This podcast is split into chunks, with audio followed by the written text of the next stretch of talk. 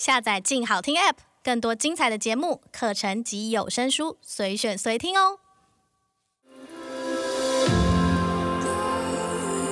从他人的故事反映我们的样子，欢迎收听《镜像人间》。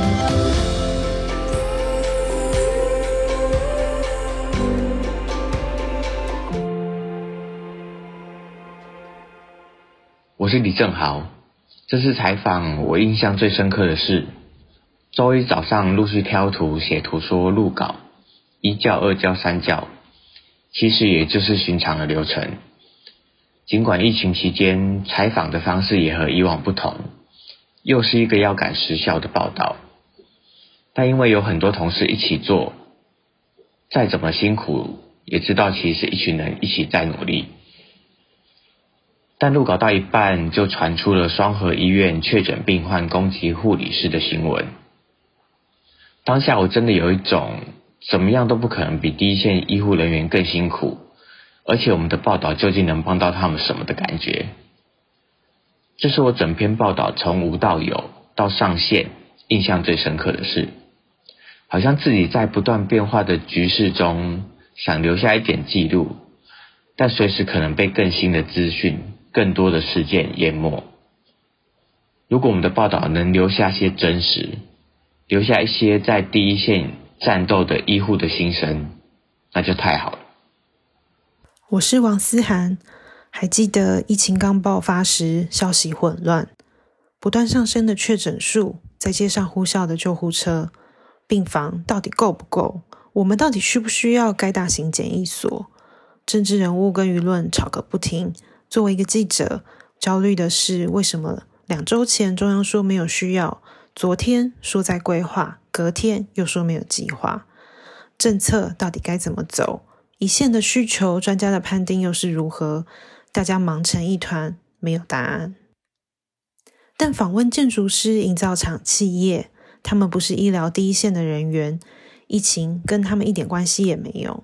他们却早已卷起袖子，主动想怎么合作。有什么他们可以处理的地方？同时，他们也接到许多热心单位、热心民众的电话，表示他们也想要捐助或做些什么。很焦虑，但如果可以把大家的热心、现有的社会资源以及他们的需求整理出来，或许也是一种小小的力量。欢迎收听由静好听与镜周刊共同制作播出的节目《镜像人间》，我是镜周刊人物组的洪景。疫情期间呢，我们采取远端录音的方式来制作节目，也希望在听节目的大家能够注意保持健康。这一次要来跟大家分享的专题是上个礼拜上线的《消失的病床》哦。五月疫情升温之后呢，三级警戒已经来到一个月了。那么这段时间每天的这个确诊者不断哦，北市联医工会也曾经以医疗崩坏在即。基层医护向社会求助为题呢，来发文求助。那么双北的这个医疗量能到底够不够呢？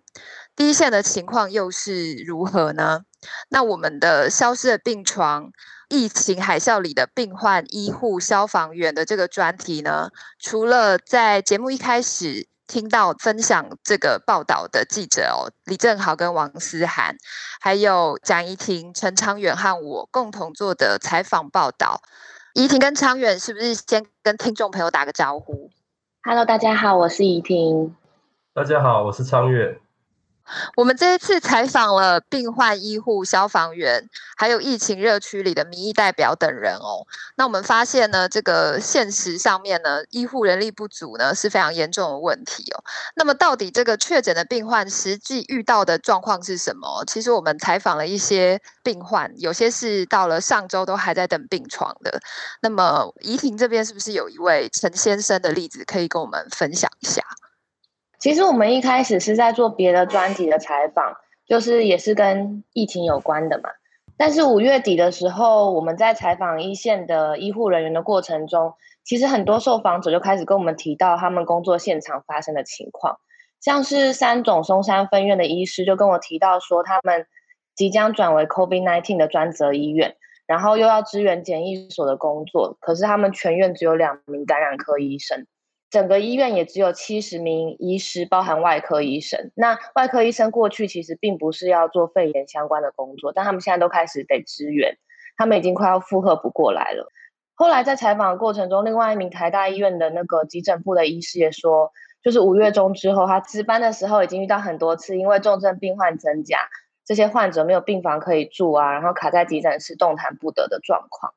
所以医院的人力跟病床的问题，其实那时候应该蛮快就吸引到我们注意，然后我们也很快分散下去采访嘛。我记得那时候其实陆陆续续开始有一些新闻出现。像是有确诊的老先生，他被医院拒收，然后回家就过世了。那一个一个类似的案例就开始出现。我记得是我跟红景，我们就回到社区里面去找这一些碰到这些困境的患者。当时我们想到的是万华，万华是这一次北市的疫情热区，所以我们就实际联络了当地的市议员跟里长，然后发现事情真的很不妙。陈先生其实是我透过市议员吴沛忆介绍的。我记得我花了两天的时间都在打电话给吴沛忆，因为他电话几乎是打不通的。我打给他之后，然后他马上有新的插播，然后又挂了我的电话。其实是因为一直不断的有民众在跟他澄清，为的就是因为医疗拥塞，然后很多患者都求助无门的情况。问他的时候，我就问沛忆说：“哎，到底万华实际的情况是什么？”然后他就跟我们讲了很多个案的内容，像是因为病床不足跟检疫所塞车，但是因为确诊的量，呃，跟去筛检出来是阳性的人已经太多了。那他们待在家里面，他们可能在家里面隔离，可能跟家人住在一起，他们其实非常的担心，也非常担心自己的状况突然恶化。像吴沛忆就跟我提到一个案子，就是他在五月二十四号的时候，其实有收到一个陈情的案件，那个人大概六十岁，那家人打了一一九之后，救护车来了，问说，哎，要送哪一家医院？可是因为各处的急诊都没有办法收他，然后也没有卫生局的安排。当时他血氧值也还算正常，所以他就回家等候。两个小时之后，他就在家里过世了。那时候听到，真的觉得还蛮可怕的。后来他就跟我们介绍了这个陈先生。陈先生他其实也是一个，就是在五月初的时候，他其实就等了非常非常的久。他是在五月十五号，他的儿子就已经确诊了。那时候他就赶快去筛检，因为他跟儿子是住在一起的，他儿子也是有万华接触史，但是他去快筛结果是阴性，可是隔几天以后他就开始发烧，然后他就很紧张，又自己骑摩托车去急诊室做了一次 PCR 的检查，那后来就发现 PCR 结果是阳性，不过当他知道他自己是阳性之后，他想要赶快跟卫生局去联络，但怎么样子都打不通电话，他就只能很焦急在家里等待，不过他。比较让他担心的事情是他其实有慢性病史的，像是高血脂啊、糖尿病等等。其实这段时间电视或是新闻不断在播报说，哎，只要是年纪比较大的长者，或是有一些慢性病史的人，他们其实是更容易在确诊 COVID-19 之后有比较高的，比如说重症的机会或是死亡的机会，所以他其实非常的紧张。可是他一直到发病第四天之后呢，卫生局才开一个居家隔离的通知书给他，要他待在家里，一直到就是又隔了几天之后，他才终于就是能够到检疫所去。那我们在采访过程中，他其实是住在那个台北市的集中检疫所里面，呃，就是现在所谓的防疫旅馆。我觉得红顶待会应该也可以分享一下，因为其实，在跟这样子的一个确诊患者真正的联系跟采访的时候，我觉得心理压力确实是蛮大的，因为。他们在跟我们受访过程中，他们其实肺部可能受到了病毒的侵袭，所以他们其实会一直不时的咳嗽啊，那会很喘，对不对？对，就他讲话的过程其实是很喘，然后也很小声的。其实好像多数的比较严重一点，或是其实应该也没有到严重，就是一般的患者好像也都会经历到就是反复的发烧这样的情况，就他们可能前面烧退了，就隔天又起来，然后烧退了又起来，那。他自己在那个防疫旅馆里面就很担心啊，就一直不断的滑手机看电视。然后他儿子其实两天后就好了，就回家了。可是他却到了我们采访那天，一直迟迟都没有一个好转的起色。所以其实我觉得那个感觉是蛮会为对方担忧的。那我记得红景碰到案例应该就更极端一点吧，对不对？嗯。对，其实双北各医院的床位不足啊，户外插管啊，或者是呃确诊的患者没有办法住进加护病房，这些状况是频传的，但是我们实际下去采访一个一个个案之后，才发现，就是说，当然他们会有很多相异的部分，可是相似的部分，比如说他们都是在非常的喘或者是咳，然后反复发烧之间接受你的采访。这个我遇到的状况确实也是类似的哦。我们也是透过明代去接触这个个案。其实我们会陆续的看到电视上面有很多的不同的，比如说有一些比较不幸的长者，他们是在身故之后才被发现的哦，他们可能是去连去拜托明代去求助的这个机会都没有了。那我在这边分享的是一个化名叫做李淑霞的六十九岁的阿姨。我第一次跟她联系上的时候呢，她正在台中的一所区域医院接受治疗。刚开始跟她联系上的时候，她是。很沮丧的，因为他跟我说，他的先生一直呃在台北接受治疗，但是一直救不好。可能我跟他第一次通电话当天晚上就要拔管了。那么第二次受访的时候呢，是在五月二十八日哦。我记得那一天指挥中心公布的死亡个案数已经是第二天创新高了哦。五月二十七号、二十八号的呃新增死亡个案分别是十三例跟十九例哦。不过在我们录音的这个六月八号的当下往回看，因为其实现在累计的死亡案例已经快要破三百了嘛。你如果把那个数字摊开来看，实在是会觉得是蛮难过的。那么这位李淑霞阿姨，她的七十六岁的先生呢，也是有慢性病史，他是在五月二十七号的凌晨拔管的。那阿姨就跟我说，其实她平常呢，先生会去万华那边的一个小吃部跟别人聊天哦，在小吃部聊天的一些朋友都没有人确诊，所以她其实到现在都还不知道说她先生到底是怎么感染的。阿姨的先生呢，在五月十三号的时候就已经身体不舒服了，那十六号开始躺在家里不吃不喝。阿姨她说她自己是。一直打一九二二这样，但是一九二二就叫他打一九六六，那一九六六又请他打卫生所，那卫生所又叫他打卫生局，那卫生局又叫他打防疫中心啦，打机关署，转来转去，转来转去的。他的先生是到五月二十一号才确诊，二十二号才被送医。那送医之后，一开始还可以手机拍照传给家人等等的，但是呃。送医当晚的隔天就必须插管了，那是在住院的第六天清晨拔管就病逝了。我在采访阿姨的时候呢，她其实是在病房里面，她还是在反复的发烧跟退烧之间，所以其实她先生在台北的后事，她是没有办法去参加的，呃，也没有办法去处理的哦。而且其实她在台中的病房里面还遭到了被医生驱赶。哦，我用驱赶这个字，字阿姨应该会同意的的这个状况，因为他是说最高他是烧到三十九点一度，那在跟我谈话的当下呢，他是肺浸润的状况，可是他住院第二天，医生就跟他说啊，你没什么事啦，你可以回去哦，你不要在这边占床，很多人都需要床。那阿姨就跟他抗议啊，说我咳嗽咳得这么厉害，我还在发烧，你怎么可以叫我走呢？医生就说他浪费医疗资源，阿姨是经过极力的争取哦。当然，他也生气了，非常非常坚决的跟医生说，他需要接受治疗，而且那个时候他都还没有照 X 光。那医生可能听了之后觉得不好意思，或者是有其他的因素哦，后来同意阿姨在这边继续接受治疗。所以在采访的至少在上周，其实他是每天都有照 X 光哦。那其实，在报道后续刊发之后，我有跟阿姨联络，那真的是不幸中的大幸，阿姨她后来在上周的后半发烧的状况就减缓了，那现在。是比较轻症跟比较稳定的一个状况。那么他要回台北了吗？嗯，他现在还没有。对，哦，对对对，等一下也会提到的这个北患南送，他当初是坐防疫公车下去的，但是想不到他一被送到台中的检疫所里面，一开始还是轻症好好的，可是就开始呕吐跟发烧，所以隔天就立刻送医这样子。其实不论是安置或是等待病床的时候，对他们来说都很漫长啦，甚至出现病人在家中过世的状况哦。那我们的专题里面其实也讨论了医护端的情况到底是如何，因为中央一直是说相关的一些数字病床是足够的哦，但是实际访谈下来，我们会发现那个真的很像平行时空啦。那实际上在第一线人力的状况到底是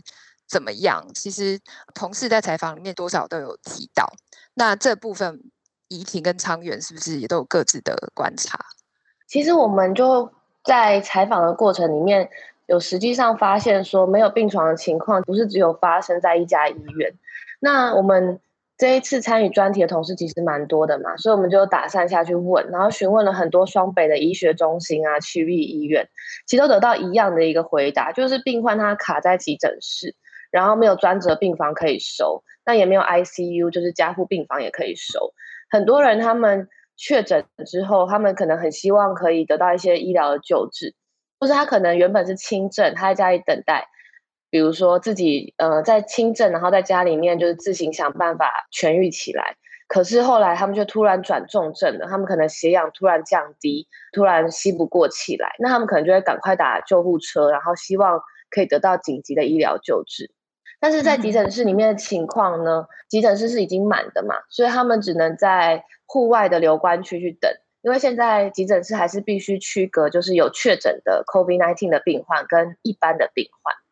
所以如果情况真的很严重的话呢，就像我们采访到的很多受访者都跟我们提到，他们是得在户外插管的。其实，在五月底的时候，因为刚刚提到那个平行时空的问题，其实在这个采访里面，我们真的蛮。仔细的想要去知道说，到底中央疫情这个指挥中心的记者会到底讲的那一个说法，跟我们实际上在一线或是从中央地方政府这边得到的说法，到底为什么这么的不一样？那其实，在五月二十五号、二十六号这两天吧，就台大医院的院长跟台北市执医工会，其实都开始在脸书上面发文求救。从越来越多的个案啊，然后越来越多的这些网络的贴文，我们就可以发现说，其实医疗量能真的受到很严峻的考验。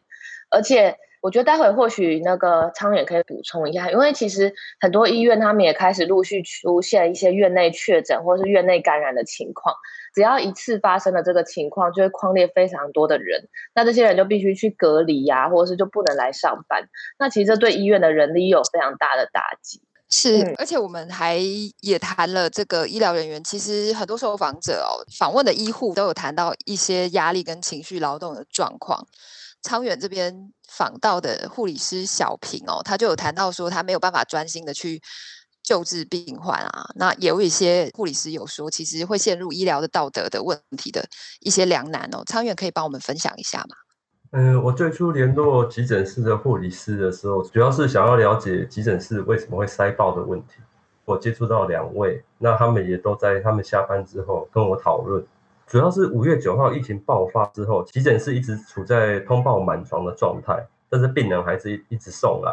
中心医院是比较特殊的，因为和平医院在爆发院内医疗人员确诊之后，这个时候所有想要筛检的民众。都全部往中心医院涌入，那他们就临时成立快筛站。对他们来说，这个消息是民众跟医院同时间知道，然后他们在还没有准备的情况下，就大量民众涌入，所以两个礼拜来就是急诊室通报满床，急诊室塞爆都是病患，嗯，然后嗯，嗯，嗯，嗯，然后就让他们工作压力大到做一个噩梦，这噩梦就是自己工作负责的区域人多到满出来。不然就是梦到被僵尸追杀。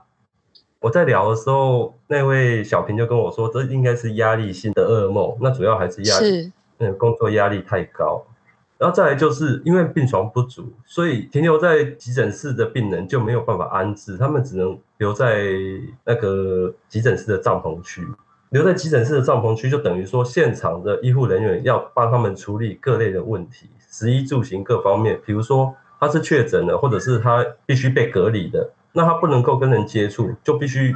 要吃饭，吃饭就要帮他们准备吃的东西。他们手机没电，需要联络家人，也要帮他们处理。有一些病人有慢性病，他们急诊室的医护人员也要去看着他们吃饭，免得他们吃到不该吃的东西。他跟我提到一个比较有趣的例子，就是有一些长辈行动不便，呼吸又比较喘，所以他们配餐刚好有个汤圆，他们就很。怕他们吃汤圆的时候会噎到，嗯，那这些都是要他们多耗人力跟心力的问题去关心。嗯、那急诊室的医护人员本身就是在做急救的，急诊室通报满床，但是病人还是会一直送来。为什么？因为救护车没地方送，所以还是得送来，因为他就已经需要被急救，濒临死亡了。那这个时候，医护人员一方面忙这些琐事，比如说更杂的琐事是很多人去做快筛。然后等不到结果，查政府的各个打各个电话都查不到，那只要打到急诊室问。那急诊室人员又要接这些电话，那又要回答这些问题。那急诊室的医护人员其实也不知道怎么查到这些结果。这样子一来一往，每一通电话都要这样说明，又耗费很多时间，所以就变成说，他们在急救的时候就会觉得，我自己没有办法把我自己急救能力专心的投入在我该急救的人身上。嗯，所以。遇到有病人因为没有救回来的时候，所有的人都会很难过，因为他们觉得他们自己没有完全发挥。我觉得刚刚昌元那个状况，我在采访的时候也有遇到，因为像是我采访的，不管是新北市的台北医院的急诊部，或是像是台大医院，其实那些急诊医师都会跟我们说。其实，在急诊室，那些急重症的病患还是会一直送来，他不会因为疫情就没有脑中风的病患，没有那些突然心肌梗塞的病患，这些案子还是会发生。但是，当这些病人实际上到急诊室以后，可能他们就会面临到另外一个道德的选择，就是比如说心肌梗塞的病患，他可能是要做心导管手术的。那他如果来的话，那他们是不是应该要请心脏科的人穿全套的防护来做？但是可能会增加同事因为来急诊室暴露在这样子染疫的风险中，还是他们就应该用现有的人力可以做的方法来处理现在的患者？可是可能就不会让这个患者得到比较好的一个医疗的处置，他们其实会陷入蛮大的一个医疗上面的困境吧。就是我觉得对他们的专业跟他们在职业上面这件事情，其实是有蛮大的一个冲击的。有很多情况是病人也有情绪的。那因为急诊室爆满嘛，所以快筛阳性的病患原本必须要放在两人的负压隔离病房，那最后就放到七位。那因为原本是两张病床，就再再增加两张，变成四人。那医生的问诊区也放两张病床，再增加两人，然后连不应该放病人的等候区也多放一位，所以就等于小小的负压病房都放了七位病人。那其实病人们都会有情绪压力，因为七个人就这样挤在那个很狭小的空间里面，然后等病房等三天又等不到，然后更需要他们花心力去注意的，还有确诊的病人跑掉，跑掉的话，他们就必须要去找人，必须要去通报，这些都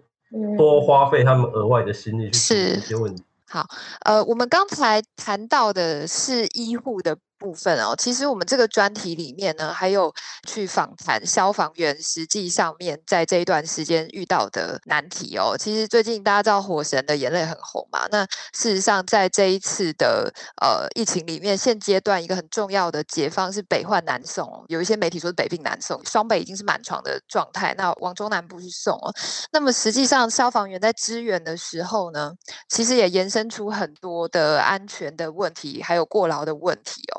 那么怡婷在这部分有采访到消防员，是不是可以帮我们谈一下他们现在面对的这个处境？好，大家如果看新闻，就会常常看到最近常会出现就是北换南送这个名词嘛。那其实全部的北换南送都是由消防员在支撑，就是他们会出勤一个人。或是两个人，那会搭配一个公车司机。这个勤务其实一般就是由公车在做，就大家平常在双北市搭的那种都市里面的公车，然后那公车就会去大街小巷接这些确诊的患者。那主要就是把这一些确诊的患者送到中南部的检疫所去。那到这中南部的检疫所之后呢，如果这些患者他们突然转重症啊，或者他们情况突然不好了，那就可以就近到附近的。比如说中南部的其他的医院去做治疗，去疏解双北市现在非常紧绷的医疗量能的问题。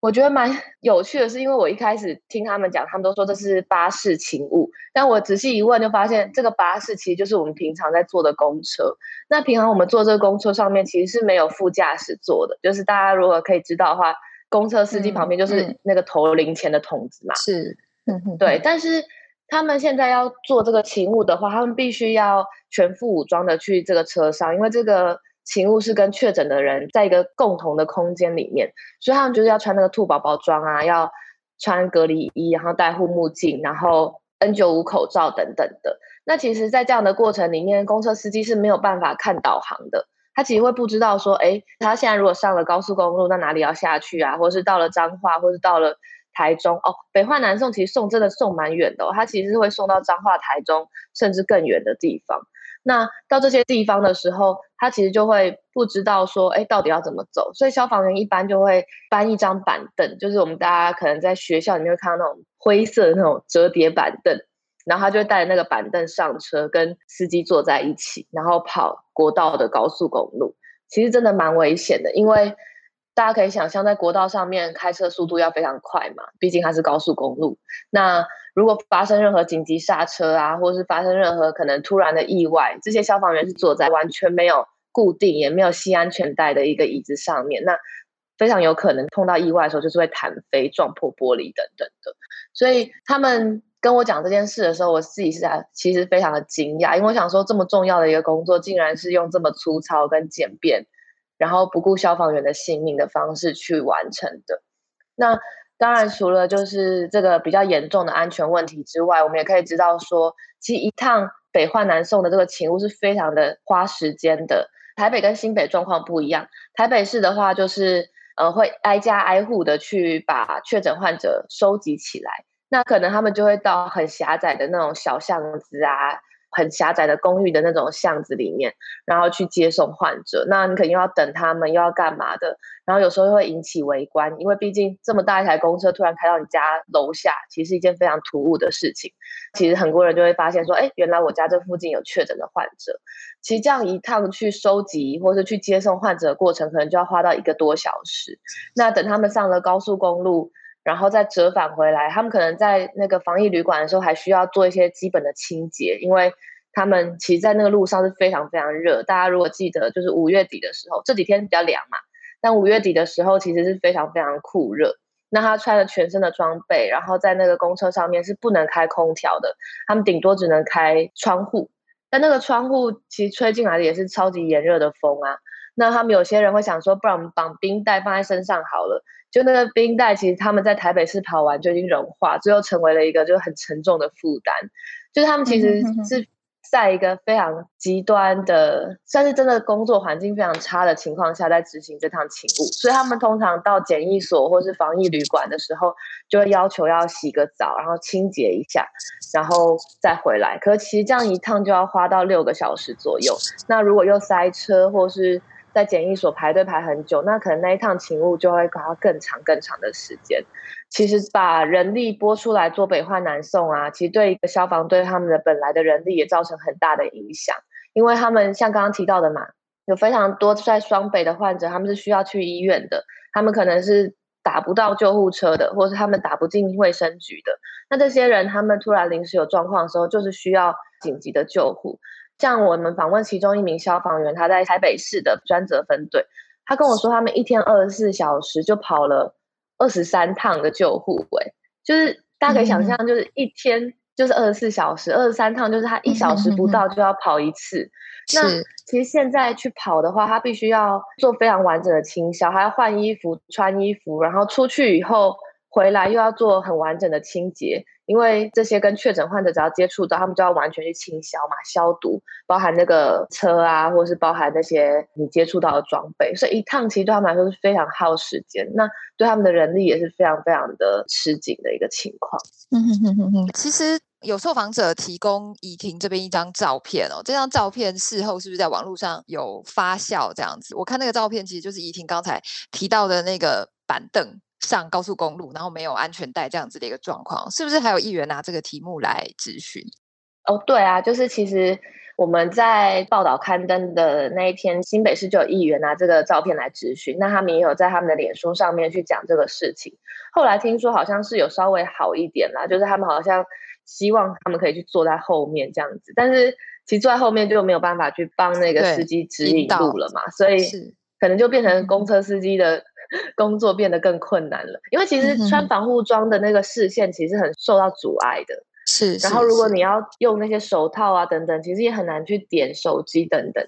除非他们未来可能采用，比如说国道巴士啊，像统联或是国光号那一种，本来旁边就有一个副驾驶座的，对，然后其实也比较大开。这其实是一个解方嘛，但是目前好像新北市政府或者是相关的单位没有朝这个方向去改进，对不对？对，他们好像就是目前还没有听到相关，就是可能会应用这样的一个方案。好，我们持续的来追踪哦。呃，最后我们各自谈一下采访的时候让自己印象深刻的部分。昌远这边，嗯，像刚刚有聊到中心医院的护理师小平，他有提到就是他们急救病人过世了，然后大家都很难过。那那一位其实是一个中年妇人，然后到院的时候已经失去意识了，然后他们可以观察到他的呼吸很喘。那急诊室没有空间，只好努力的腾出一个空间在做急救。其实他们都是承受着不知道这个人是不是有确诊的情况下，因为病人已经失去意识了，当然不能等再点结果再做急救，所以他们承受这个压力在进行急救的。其实还有一个例子是一个也是五十几岁的中年男子，那他也是胸闷很喘，然后他就喘着问小平说：“你觉得我会不会死啊？”然后小平就看他的 X 光片，医生也有看过，然后他心里面就觉得好像不太妙这样。但是你必须要安抚病人情绪嘛，他就跟他说，就是很公式化的说说，我们会做妥切的治疗。然后实际上他心里面在想，会不会死呢？我其实也蛮蛮有疑问的。那后来他在他们急救过程中，他的状况慢慢好转。所以最后知道他是快筛阳性，嗯，但是他顺利的度过那个生命交关的鬼门关。对，然后我就觉得，哎，这是一个生跟死的对照。那其实急诊室的医护人员其实都是试着想要，就是他们会在那个位置，他们一定是希望所有人都好转的。那今日其实有一些病人情绪压力爆炸，然后。伤害了医护人员的事情，我希望大家都可以多同理这些急诊室医护人员，因为第一线绝对是最沉重的战场。是我我这边印象比较深刻的部分，其实是在健康之后，还是这个。呃，我们访谈的个案李淑霞，她的后续哦，因为她在她先生头七的时候呢，她还是在病房里面接受治疗哦。那那个时候，她就直接丢给我一个线上的直播连接哦，她说那是她先生的头七直播。那我有发给同事看哦，因为这是经过阿姨的同意，因为阿姨她其实也是希望说自己的先生走的时候可以有人来送送他。其实你从那个画面看，其实因为不能群聚嘛，所以。含法师跟家属就是在画面里面看到大概就三个人这样子，那么你可以看到那个留言，其他人就在线上啊，看得出来是他的家人哦，或者是朋友，就只能在非常远端的这种方式去参加他的告别式，然后留言希望他。不再有病痛哦，然后可以一路好走这样。所以你想象一辈子的夫妻，你只能够最后在病房里面，你自己还在跟这个，也是像汤圆刚刚讲的状况差不多了啦。你还是在鬼门关外头，你自己走一遭，然后你用直播的方式看自己的先生离开哦。呃，我把链接给一些同事看了，其实大家看了都觉得蛮冲击、很难过的。其实红景给我们看那个链接的时候，我自己。就觉得真的很难过，因为我有点进去看，然后我记得我看的时候，那一天那个时间好像同时看直播只有五个人吧。当下真的觉得蛮难过，因为就一个人到最后的时候，可是因为在疫情的情况下，这么少人能够来跟他说最后一声再见，我觉得真的蛮难过。但那一天就是我我们还是有那个跟他道别了一下。我觉得这一次的采访就是其实还是真的很感谢这些受访者愿意在这么。就不管是淑霞阿姨，或是像陈先生，他们在就是生病的时候还接受我们的访问，或是像那些医护人员，他们其实真的超爆忙的。那他们在他们休假，或是他们难得有点闲的时候，可能稍微闲下来一下下，然后能接受我们的采访，我觉得都还蛮珍贵的。因为我觉得这一次采访对我来说印象比较深刻，是它是一个完全没有现场的采访。就是以往其实我们是非常仰赖要去现场采访的嘛，就是我们必须到那个。事情发生的现场，像好几年前我也做过医疗拥塞的问题的一个报道。那我记得那时候我就跑了很多家医院的急诊室，台大医院啊，其他的医院等等的。然后实际上看到那个就是非常多的患者卡在留观区的状况。但是这一次做采访，我们是不能接近医院的。这不只是我们可能我们自己的，比如说健康安全的问题，而是急诊室就是不开放。那急诊室的病床我们也不能去算，我们也不能真的进去。知道说人是不是卡在里面，所以我们必须很仰赖消息来源来给我们提供他们所看到的所见所闻。那我们也不能只仰赖像中央疫情指挥中心的记者会嘛，因为那个记者会上面非常多的内容可能都是比较千篇一律的，或是我们可能问题没有办法被排上去，也很难去核实。其实也不止我们，其实我发现很多同业也都碰到类似的问题，就是在现在这个时间点，到底要怎么样去达到我们过去所希望可以达成做新闻的一些标准，或是能够达到我们想要的那样子的一个成果，我觉得这还蛮困难的耶，然后还蛮需要挑战的，就可能要花更多时间去核实吧，花更多时间去找到更多的受访者，那进行更多的不同角度的查证，因为像这一次。我们除了医院的人员以外，其实我们还往前去找，比如说消防员，然后在地的民代，然后病患，试图把整个面貌建构起来。我觉得这应该算是这一次疫情的报道里面让我自己印象比较深刻的部分。嗯哼哼，是怡婷刚刚提到说现场的困难哦，我们其实现在也正在着手企划哦，那也会推出更多的，我们希望可以在疫情的这段时间之内呢，还是可以带来更多详实的报道哦。那么当然。重建现场需要更多的查证，还有更多的方法。那我们也会善用科技，还有各种的方式呢，试图在镜像人间这个栏位呢，带来更多的疫情相关的报道。那也请各位听众朋友呢，可以持续的来阅读我们的镜像人间。那么，特别是在我们疫情这段时间的相关专题呢，我们原本是做会员制的部分呢，大部分是会全文开放的。所以有兴趣的听众朋友呢，也可以上镜周刊的网站来看相关的报道。谢谢大家今天的收听。有兴趣了解更多的听众，欢迎锁定由镜好听与镜周刊共同制作播出的镜像人间，我们下次见，拜拜，拜拜。想听爱听，就在静好听。